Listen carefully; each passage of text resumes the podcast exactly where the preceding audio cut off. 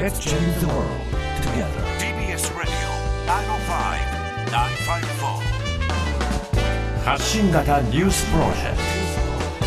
ト荻上チキセッション中国の李克強首相、心臓発作で死去。中国国営の中央テレビは、李克強前首相が昨日心臓発作に見舞われ、今日未明、上海の病院で死亡が確認されたと伝えました。68歳でした。李克強氏は3月の全人代までの2期10年首相を務めました。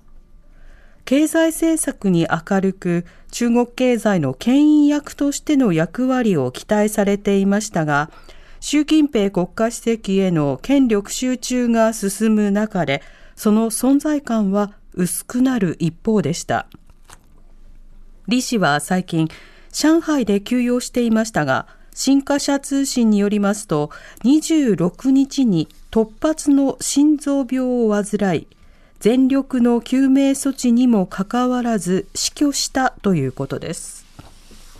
共同通信によりますと、李氏は毛沢東が進めた文化大革命で、まぶし貧しい農村に送られましたが、苦学して北京大学法学部に入学。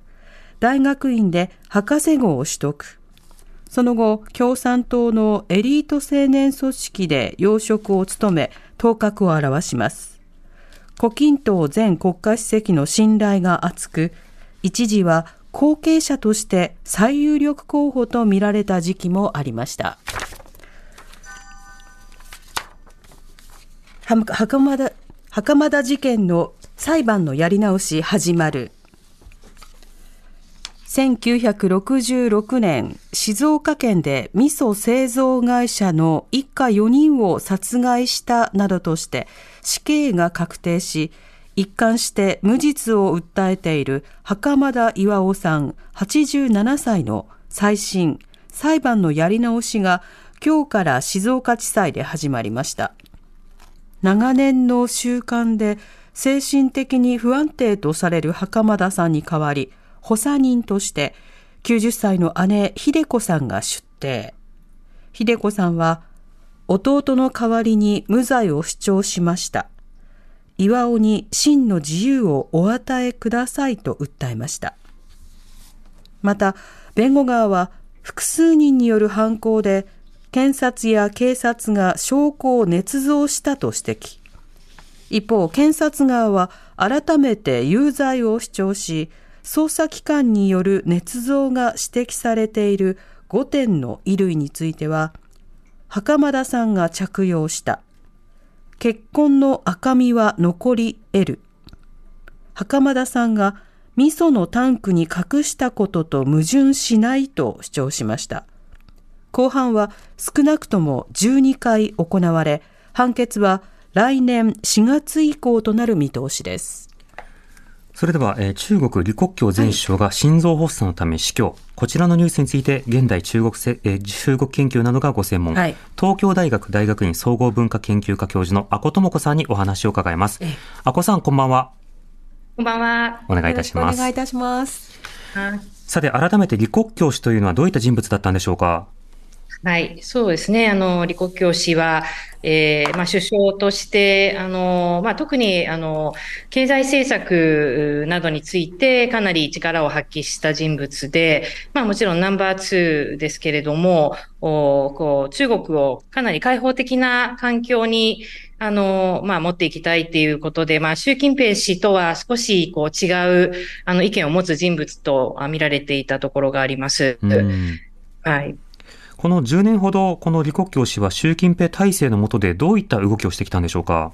この10年、李克強氏にとってはですね、非常に厳しい、まあ、苦しい部分があったと思うんですね。なうんなかなかこう、あの、自分が思っていることをこう率直にあの言えないし、その政策についても問題があると思ってもですね、なかなかその改善を図ることができないということで、まあ、あの中国の人たちは李克強さんは、まあ、非常にあの抑圧した 状況に自分を置いていたんじゃないだろうかというようなことも、あの、まあ、今特にこういう急にいなくなられたということで、そういった話も、あの、さきさん出てきていますね。うんこの習近平氏との、まあ、あの政治的緊張、あるいは党の中での、まあ、立ち回りというのはどういった状況だったんでしょうか？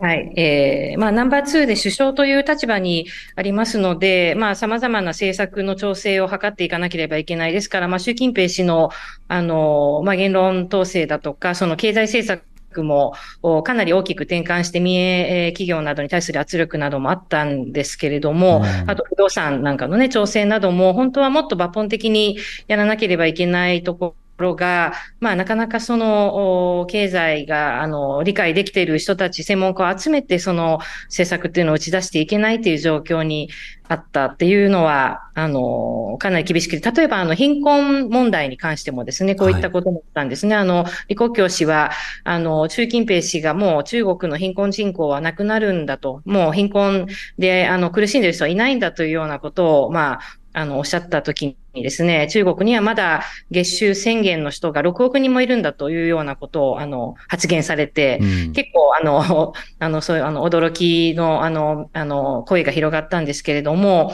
まあ、実際にその中国っていうのは、まあ、豊かな国になったけれども、苦しい状況にある人たちがたくさんいるという、そういう現実をですね、あの、しっかり見ていこうということを言われたんですね。うんで、まあ、習近平さんにとってみれば、自分の目玉にしている貧困対策に泥を塗るのかというようなところもあったかもしれないんですけれども、こういう現実と向き合おうとし、いう姿勢があった方だと思いますね。まあ、地域格差など問題は中国でも非常に大きな問題となったり、また最近では世代間格差というのも大きな問題となっています。まあ、そんな中国の中で今回の李克強氏の、まあ、死去のニュース、この反応であるとか報道のあり方というのはどうでしょうか？はい。えー、まあ、こう急だったんで、まあ、あの、驚きの声っていうのが大きいの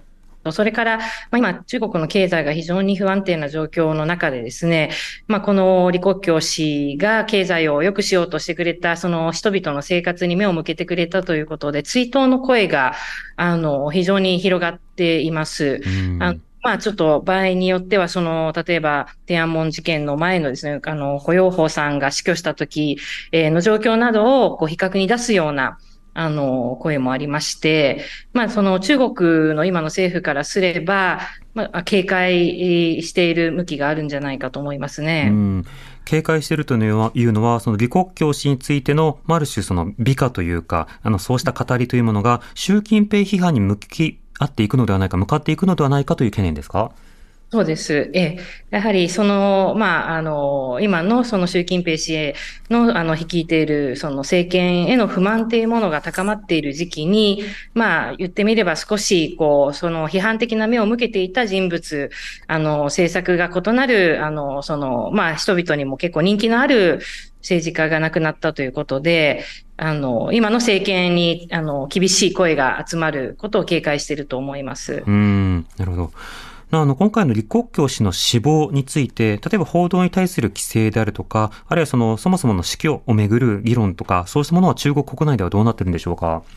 はい。えー、その死去については、まあ、あの、事実としてですね、あの、かなり早い段階で、まあ、その時間を置いて、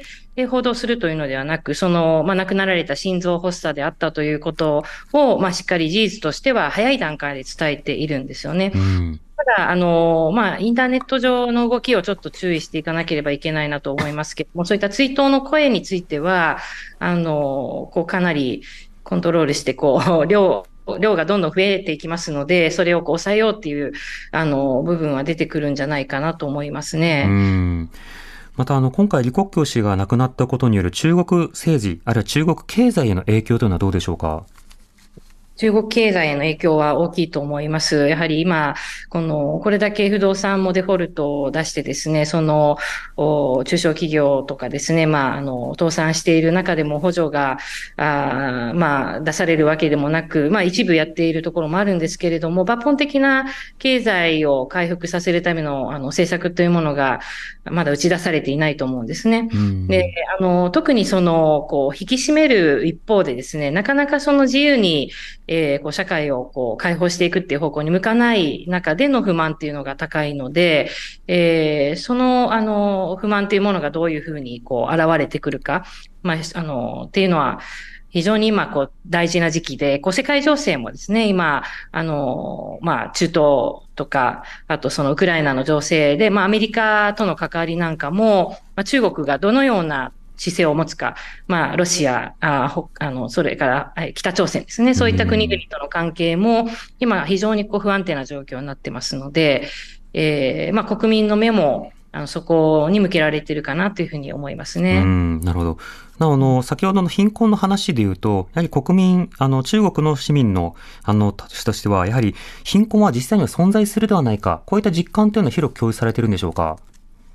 共有されていると思いますね。そのコロナのあの影響もあって、そういったこう貧富の差というのが、よりあのどんどん拡大していっているんですよね。であの今のその不動産とか、あの景気の悪化、それから失業率の、あの、まあ、が、あの、まあ、高くなっているというような状況はですね、まあ、直接的に、えー、貧しい人たち、それから中間層の人たちにも影響を与えるようになっているわけですから、あの、まあ、その3、4年前よりももっと、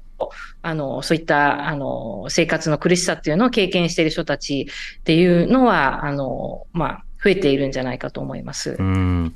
なお日本の SNS でも今回の李克強氏の死去について、これは自然死なのだろうか、政治的に何かしらの思惑があったのではないかというふうなことを、まあ、考える方も多くいらっしゃいます。この点はいかがでしょうか？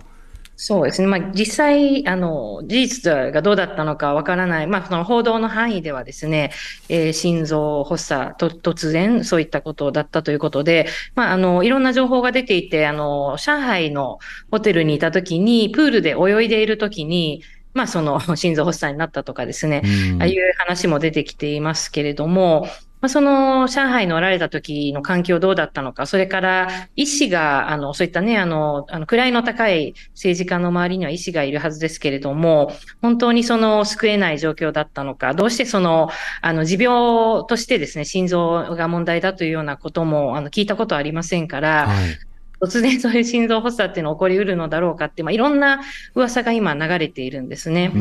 僕も含めてですね。そして、あの、そういうあの情報がいろいろこう流れること自体が中国が不安定だということを表しているんじゃないかと。あの、今の政権に対する批判の声が強いということを表しているんじゃないかと思いますね。となると、そういった推測の動きなどについても、うん、まあ、中国当局としては、またインターネットやメディアの状況を見ていく、監視していくということになるんでしょうか？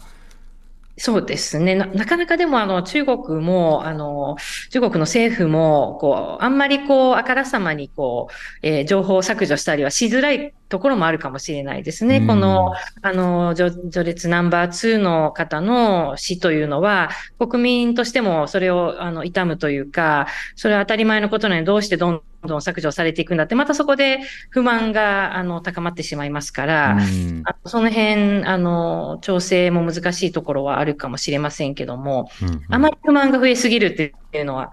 あの高まりすぎるというのも、やっぱり、あの、問題になりますのでね、調整はすると思いますね。はい、本来、不満を刺激しないようにではなくて、不満の根本を、まあ、政策的解決をすることが必要ではあるんですが、まあ、なかなかそのあたりはなされないあり、あり方ですね。まあ、そのあたりについてまた取り上げたいと思います。あこさん、ありがとうございました。ありがとうございました。ありがとうございました。東京大学大学院総合文化研究科教授の阿古智子さんにお話を伺いました。TBS ラジオ。TBS ラジオ。荻上チキ。荻上チキ。荻上チキ。セッション。